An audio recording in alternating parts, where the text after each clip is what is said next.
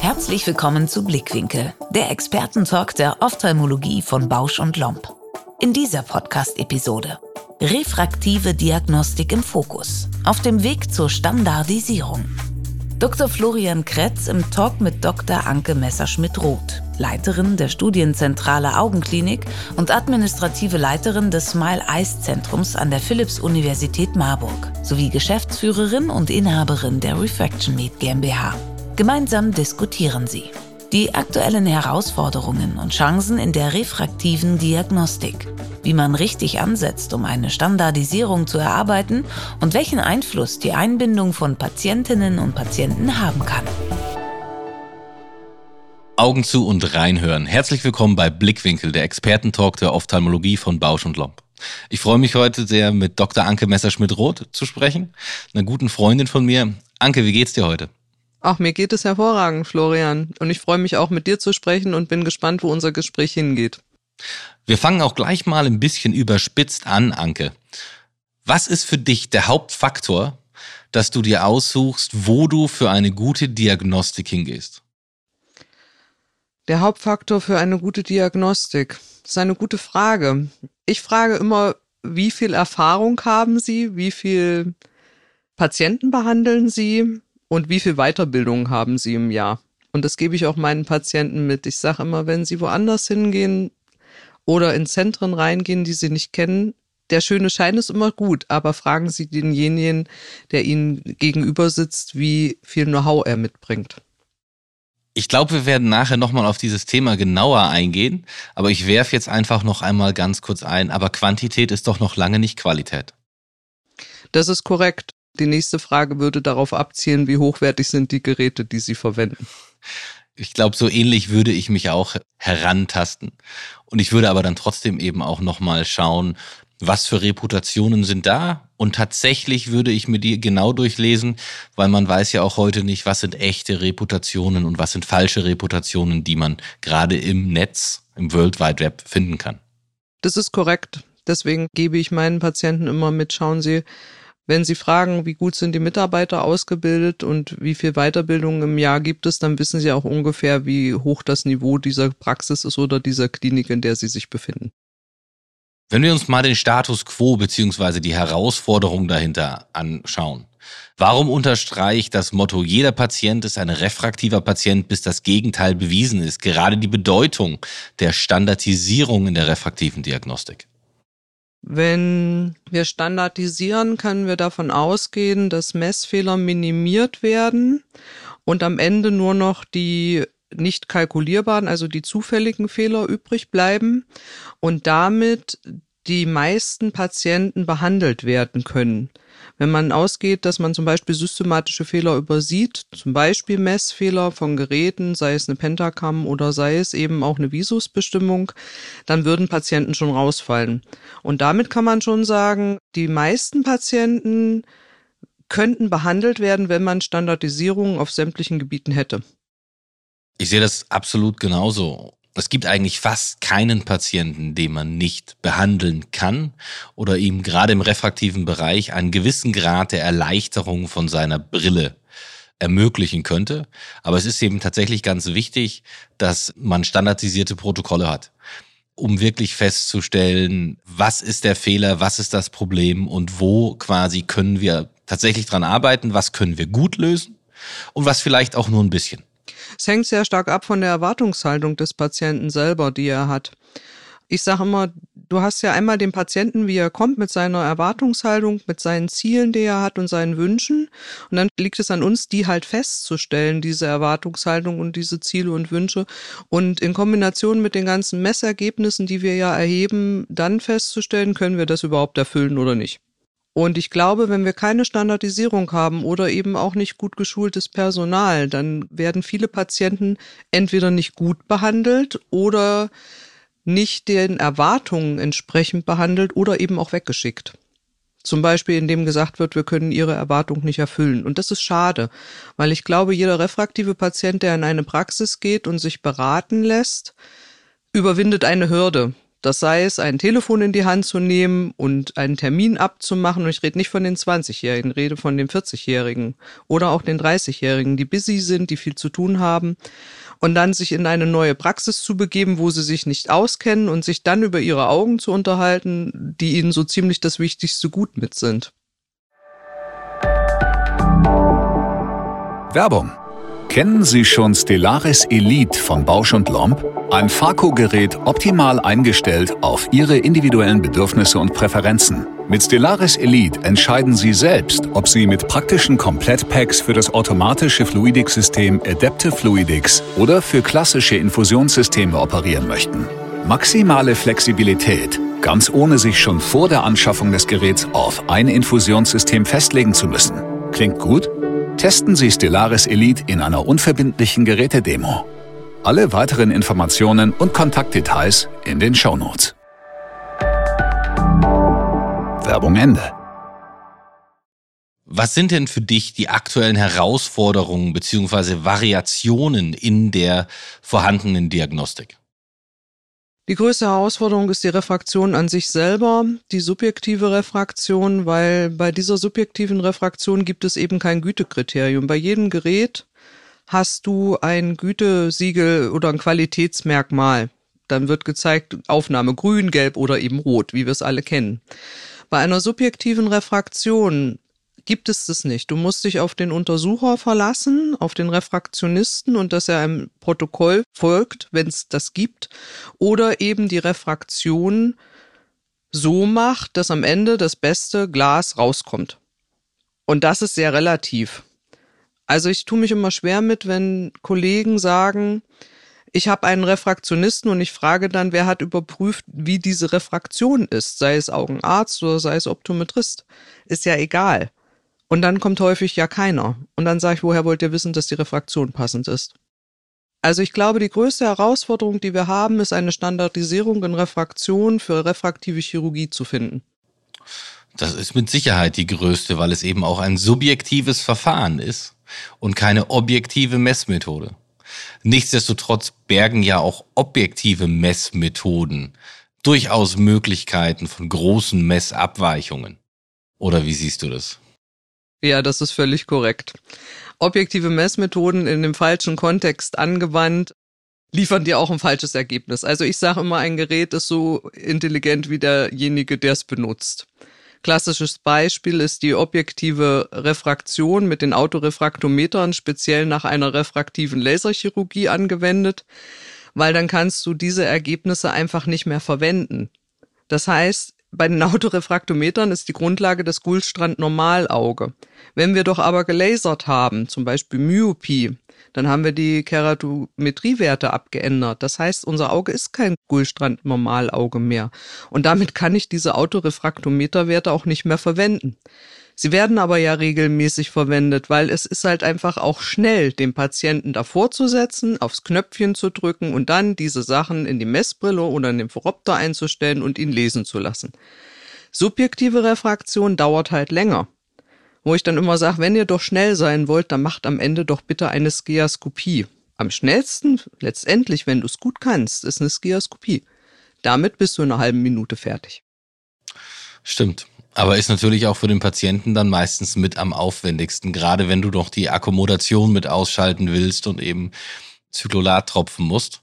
Und kein Patient ist happy, wenn er 24 Stunden und manchmal noch länger mit großen Pupillen durchs Leben laufen muss. Mm, es gibt auch eine Skiaskopie nach Mohindra, die kann man im Dunkeln machen tatsächlich. Und du musst nur minus 0,75 abziehen. Habe ich tatsächlich bei Kindern schon häufiger gemacht. Wenn du keine Augenerkrankungen hast, kannst du das verwenden. Und die funktioniert auch nach postrefraktiver Chirurgie gut? Jawohl. Muss ich mir mal anschauen. Das hört sich durchaus interessant an. Ich zeig dir das einfach mal, weil ich glaube, in Ländern, wo du eben nicht so viel Standard hast, dann sind so eine Sachen Gold wert. Natürlich sind bei uns, wenn wir über Laserchirurgie reden, dann sind wir auf einem ganz hohen Level und wir sind in Industrienationen meistens unterwegs und nicht in Afrika. Das heißt, wir können uns eine Refraktion leisten und nach refraktiver Chirurgie ist doch unser Ziel meistens null oder sehr definiert. Das heißt wiederum, eine Refraktion danach dreht sich um irgendwas minus plus 0,25 und diese Refraktion machst du auch in zwei Minuten. Es tut keinem weh. Aber eine objektive Autorefraktometermessung zu verwenden, ist einfach schlichtweg falsch. Und da sind wir wieder bei den Genauigkeiten der Geräte. Definitiv. Wie oder überhaupt bindest du Patienten in den Diagnostikprozess mit ein?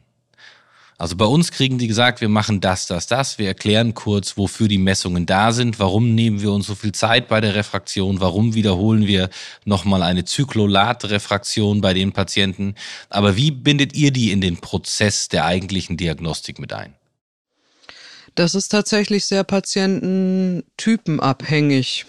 Also ich selber bin ein sehr großer Freund davon, meine Patienten typengerecht zu beraten. Ich habe ein Modell, was ich mitnehme. Es ist früher das Disk-Modell, heute läuft das unser Persolog, weil ich glaube, das Wissen zu streuen ist wie mit einer Gießkanne, jedem dasselbe zu erklären, ist nicht der richtige Weg. Den einen interessiert's und den anderen nicht. Ich gucke mal sehr genau, was die Patienten gerne wissen wollen. Der, der etwas wissen will, wird fragen bei Gerätemessungen. Bei den Gerätemessungen, wenn wir sie denn machen, nehme ich die Patienten insofern nur mit, dass ich sage, dass wir Aufnahmen vom Auge machen, die uns eine Idee davon geben, wie das Auge aufgebaut ist, wie die Hornhaut beschaffen ist und ob sie am Ende laserbar ist.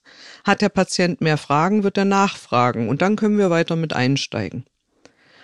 Ansonsten lasse ich die da eher schon so ein Stückchen noch außen raus. Wichtig ist mir bei den ganzen Untersuchungen, eigentlich gerade bei den Geräteuntersuchungen, nur dass die relativ gut feuchtes Auge haben, das heißt zwischendurch das Auge auch mal schließen und mehrfach blinzeln, das schon auf Anweisung. Relativ frisch hätte ich sie gern bei einer Refraktion selber, wo sie noch gut mitmachen. Also weil sie ja antworten müssen, da brauche ich sie einfach für die Antwort, für die Rückkopplung. Und ansonsten, naja, sollen sie die Sachen mir erzählen, die sie an Erwartungshaltung haben. Also ich binde die eher in die Kommunikation mit ein, zu finden, was haben sie denn für eine Erwartungshaltung und warum sind sie da. Du hast da ein paar ganz, ganz wichtige Punkte gebracht. Vor allem eben die Einbindung der Patienten in Bezug auf die Erwartungshaltung. Also wir machen das tatsächlich eben auch genauso. Den Patienten in den Prozess der Diagnostik einzubinden, finde ich auch fast unmöglich. Man kann ihm erklären, was man tut und der Großteil versteht zumindest einen gewissen Anteil davon, aber der Patient lässt sich dort nicht wirklich einbinden. Vor allem auch nicht, wenn man solche Prozesse standardisieren möchte, weil dann ist der Patient eigentlich immer der größte Unsicherheitsfaktor. Aber ihn mitzunehmen und eben zu gucken, dass man die Art der Diagnostik auch seine Bedürfnisse mit anpasst, dass der Patient sich auch während der ganzen Untersuchungen wohlfühlt und gehört und verstanden fühlt, glaube ich, ist ein ganz, ganz wichtiger Punkt und der widerspricht auch der Standardisierung dahinter nicht. Welche anderen Hindernisse fallen dir denn noch ein in Bezug auf die Standardisierung in der Augendiagnostik oder welche Dinge quasi kann man verbessern, die manchmal vielleicht gerade am Anfang den Weg noch ein bisschen schwer machen? Das ist eine gute Frage, damit befasse ich mich schon länger. Also die Standardisierung selbst ist häufig nicht das Problem, sondern die Anwender, die die standardisiert werden sollen. Meistens fängt das bei den Chefs von Augenzentren an. Wenn die Chefs nicht hinter einer Standardisierung stehen, stehen auch die Mitarbeiter nicht hinter einer Standardisierung und am Anfang kostet Standardisierung schlicht und ergreifend Zeit und somit Geld. Wo ich dann immer versuche zu erklären, wenn wir das nicht machen, sparen wir am falschen Ende. Manchmal ist mehr Arbeit am Anfang nach hinten raus sehr viel mehr Gold wert und Zeit wert. Wenn man einmal eine Standardisierung in Gang gebracht hat, dann läuft sie gut. Dann hat man zum Beispiel diese SOPs, die Standard Operation Procedures, die geschrieben werden müssen für ein Zentrum halt. Und die Mitarbeiter mitzunehmen, kostet am meisten Zeit.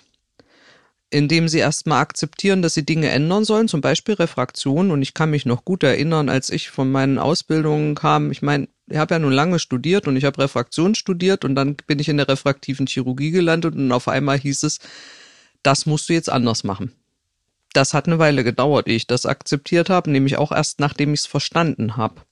Und ich glaube, wenn man die Mitarbeiter abholt im Sinne von, man erklärt ihnen, warum sie etwas ändern sollen und sie verstehen es, dann tun sie es. Wenn du es ihnen aufdiktierst, werden sie es nicht machen.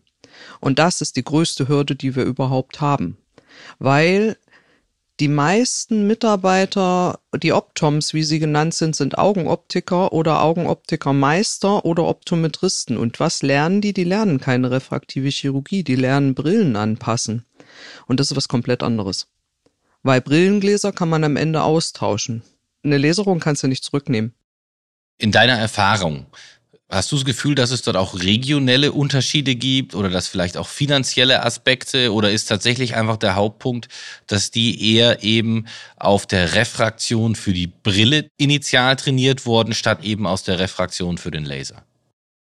Ja, also sie sind mehr für die Brille trainiert, na klar, weil sie das jahrelang gelernt haben, Florian. Wenn die dann in ein Zentrum kommen, was refraktiv chirurgisch arbeitet, dann müssen die im Prinzip neue Refraktion lernen. Und das ist wie anderes Laufen lernen. Verstehst du, was ich meine? Das ist ein komplett anderes Umdenken in den Dingen, die sie alltäglich tun. Das ist, als wenn ich dir sage, operiere jetzt bitte mit links anstatt mit rechts. Es sei denn, du kannst beides, das wäre natürlich super. Aber das ist die größte Herausforderung. Und häufig steht da im Weg, dass keine Zeit ist. Dass Druck in den Zentren ist, weil einfach kein Personal da ist und weil natürlich auch der Gewinn mit im Vordergrund steht. Und dann ist immer die Frage, woran spare ich? Nehme ich die Qualität in Anspruch oder setze ich auf Quantität? Klar. Das ist tatsächlich aber in der heutigen Zeit eben prinzipiell ein Problem geworden. Qualität oder Quantität, wobei meiner Meinung nach die Qualität immer über der Quantität stehen muss. Ich sage das übrigens meinen Patienten, die Presbyopie korrigierend behandelt wurden und sagten immer, sie sehen jetzt anders. Das ist nicht wie früher. Und auch daran muss man sich gewöhnen. Es funktioniert. Aber sie müssen sich ein kleines bisschen Zeit geben. Wie wenn man Fahrrad fährt. Am Anfang muss man über jeden Tritt nachdenken und wie man den Lenker hält. Und irgendwann steigt man einfach auf und fährt einfach los und denkt über gar nichts mehr nach. Und genauso ist es eben auch, wenn man den Seeeindruck verändert. Da muss man sich tatsächlich einfach neu dran gewöhnen und abwarten, bis die Neuroadaptation ihre ganze Arbeit geleistet hat. Das ist korrekt. Ich sage immer, so viele Jahre, wie sie alt sind, so viele Tage brauchen sie mindestens. Am besten mal zwei. Weil sie haben zwei Augen. Und das verstehen sie. Ah, ich sage immer zwölf Monate, da gibt's eine schöne Studie drüber, die ich dann immer zitiere. Das kann man gut pauschalisieren mit den Tagen, sonst fangen die auch noch an zu rechnen. Ja, okay, auch wieder richtig.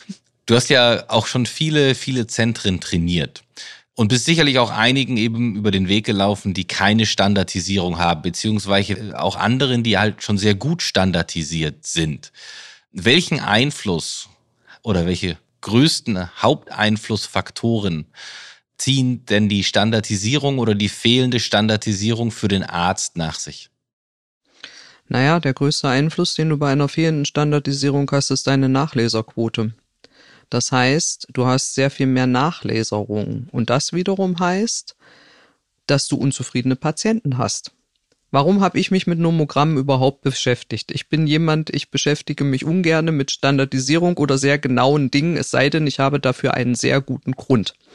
Und ich kenne den Grund noch heute. Es ist eine Patientin, die kam jede Woche, weil sie unzufrieden war. Jede Woche. Und das wenigstens fünf Monate lang. Ich habe schon, wenn die, die Klinik gekommen ist, mich wahnsinnig gefreut, dass sie wieder da ist, nämlich gar nicht. Und habe dann gedacht, okay, das Problem ist nicht die Patientin, sondern das Problem sind wir.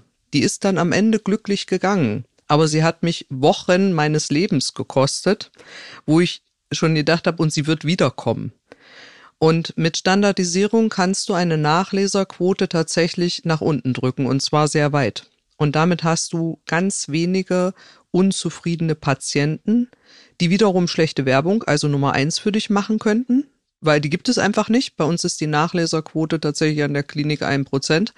Das ist wenig über alle Verfahren.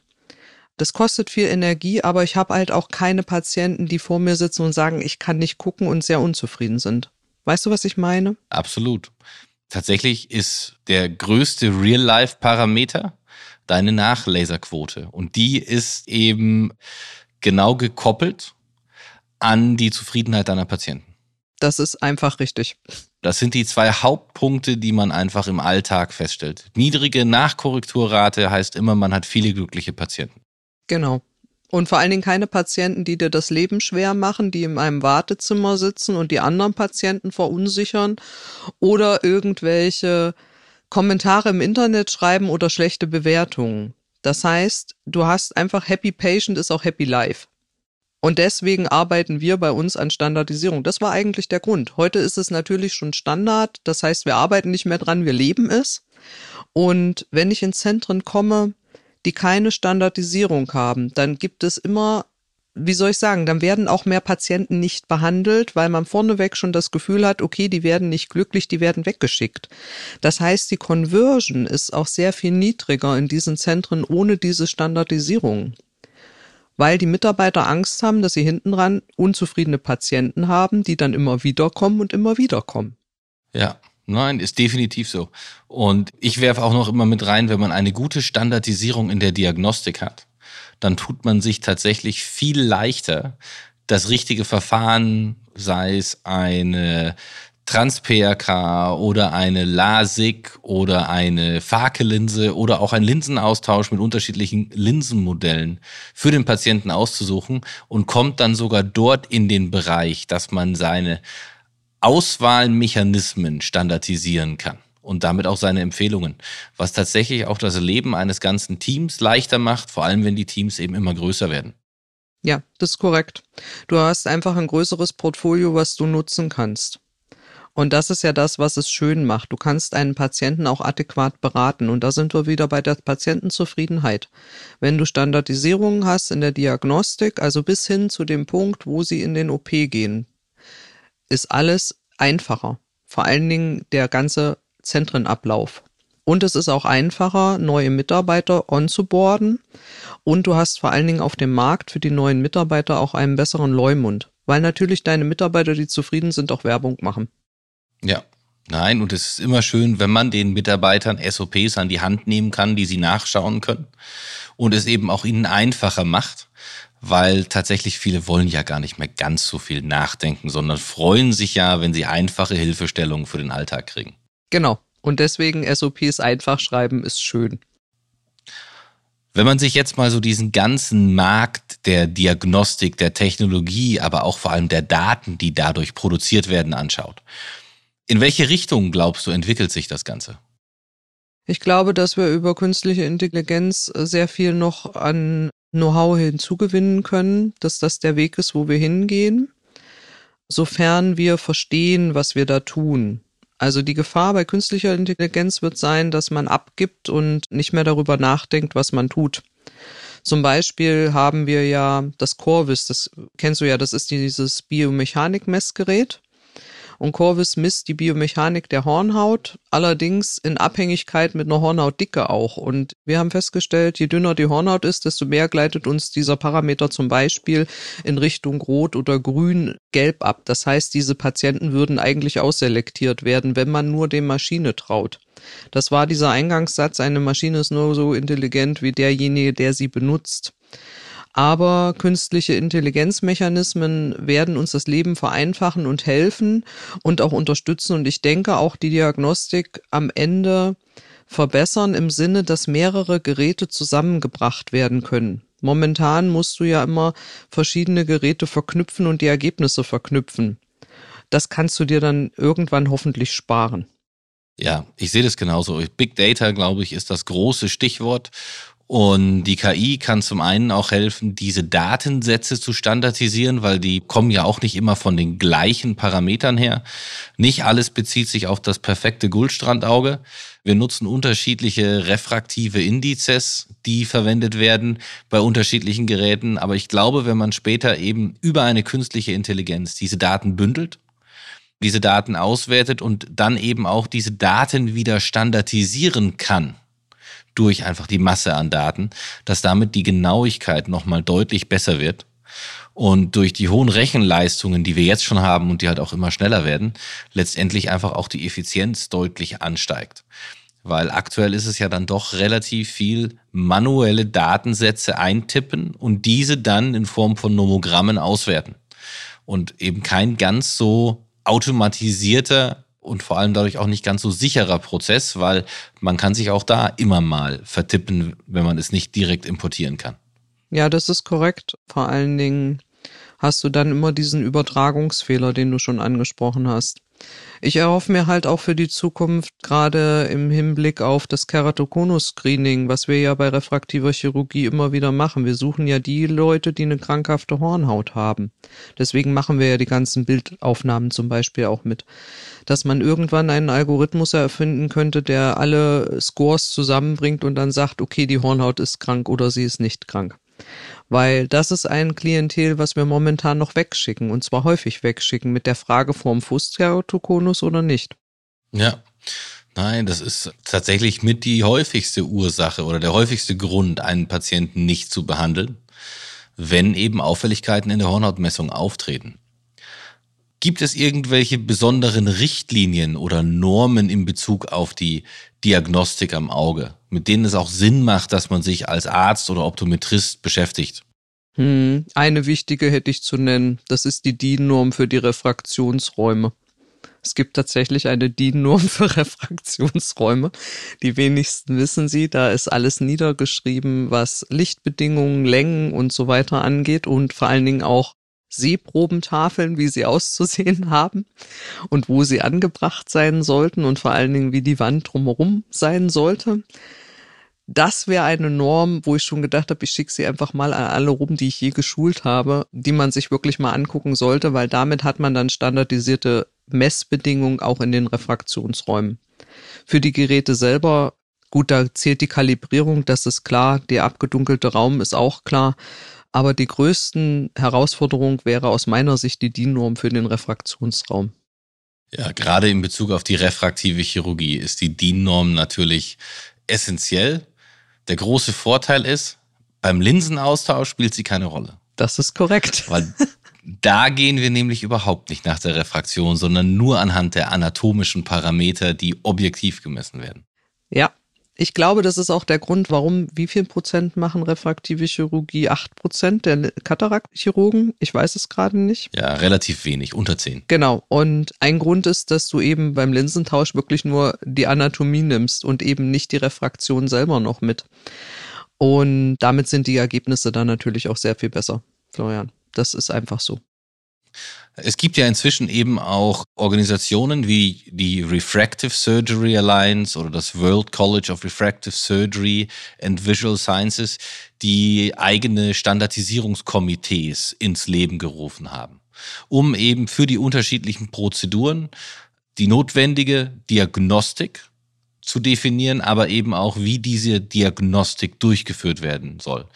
Was hältst du von so einer Entwicklung, dass man quasi gerade der Standardisierung einen immer höheren Stellenwert zukommen lässt? Den begrüße ich ausdrücklich, weil damit kommt es auch eher in den Zentren oder bei den Anwendern an. Das heißt, sie erkennen die Notwendigkeit, Dinge zu ändern. Und kommen wir mal zu einem Refraktionsraum. Wenn man einen Refraktionsraum hat und man refraktioniert auf 2,5 Meter und ich erkläre, wir brauchen aber eigentlich eine Raumlänge von sechs Metern, dann gucken mich viele immer an und sagen, wir bauen doch nicht unsere Praxis um. Wenn Komitees das aber als Standardrichtlinie festlegen, wird die Akzeptanz und der Druck auch höher und ich glaube, dass die Umsetzung dann eher erfolgen wird. Und am Ende kommen wir bei besseren Ergebnissen an. Ja, also auch da kann ich dir nur zustimmen. Deswegen bin ich selber aktives Mitglied des Standardization Committees der Refractive Surgery Alliance und des World College of Refractive Surgery and Visual Sciences. Ich glaube, dass zukünftig einfach die Genauigkeit und die Effizienz jeder Behandlung wird in der Zukunft davon abhängen, wie standardisiert die Messmethoden durchgeführt werden. Sei es die Refraktion, vor allem eben für die Hornhautrefraktiven Verfahren oder eben auch die Gerätemessungen zur objektiven Datenerzeugung für zum Beispiel die Biometrie.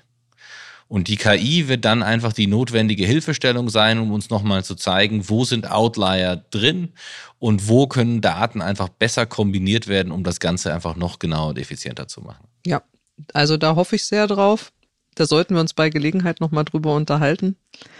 Ich glaube einfach, damit kommen wir, wie gesagt, zu den besseren Ergebnissen und schaffen vor allen Dingen auch mehr Akzeptanz und gewinnen vor allen Dingen auch mehr Daten. Weil gerade Refraktion bei Hyper-OP ist zum Beispiel etwas, was nirgendwo wirklich standardisiert niedergeschrieben ist. Also zumindest kenne ich kein Paper dazu und habe auch noch keine fundierten Quellen gefunden. Und das ist etwas, wo wir in Zukunft wesentlich dran arbeiten sollten, vor allen Dingen, wenn wir über Hyperopus Smile und sowas reden werden in Zukunft. Ja, definitiv. Anke, du darfst mir jetzt noch bitte deine drei wichtigsten Tipps, die du jedem mitgeben möchtest in Bezug auf Durchführung von Diagnostik, Standardisierung von diagnostischen Verfahren mitgeben. Ich würde die tatsächlich, ich kenne dich ja schon lange, sehr, sehr gerne mit unseren Zuhörern teilen. Die drei wichtigsten. Das Wichtigste ist einfach durchzuführen, ist Kalibrierung. Also kalibriert eure Geräte, wenn es geht, jede Woche das ist schon eine große Challenge, weil die meisten noch nicht mal wissen, wie so ein Kalibrierungsauge aussieht. Also nicht für einen IOL Master oder für einen Corvus oder für eine Pentacam. Dann Standardisierungsprotokolls für refraktive Chirurgie in Refraktion.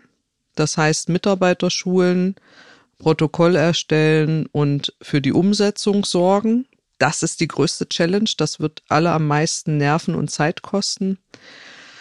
Und ein weiterer Tipp für Standardisierung ist, erfragt die Erwartungshaltung eurer Patienten. Das ist schwierig umzusetzen, weil das kann man tatsächlich nicht messen. Aber ich glaube, der größte Erfolg in einer refraktiven Chirurgie ist auch die Erwartungshaltung unserer Patienten, diese zu kennen und festzustellen. Und das kostet Zeit. Da befasst man sich am Ende des Tages mit Fragetechniken. Schau, Anke, deine drei Tipps waren so gut, dass ich nicht mal mehr einen habe, den ich dazufügen kann. Dankeschön. Anke, vielen lieben Dank für dieses tolle Gespräch. Ich glaube, wir können die Leute wirklich wahnsinnig viel mitnehmen. Und jetzt können alle wieder die Augen aufmachen und wir hören uns bei der nächsten Folge von Blickwinkel, der Expertentalk der Ophthalmologie von Bausch und Lomb. Das war eine weitere Folge von Blickwinkel, dem Expertentalk der Ophthalmologie von Bausch und Lomb. Abonniert den Podcast und empfiehlt uns weiter. Sendet Feedback an blickwinkel.bausch.com. Bis zum nächsten Mal.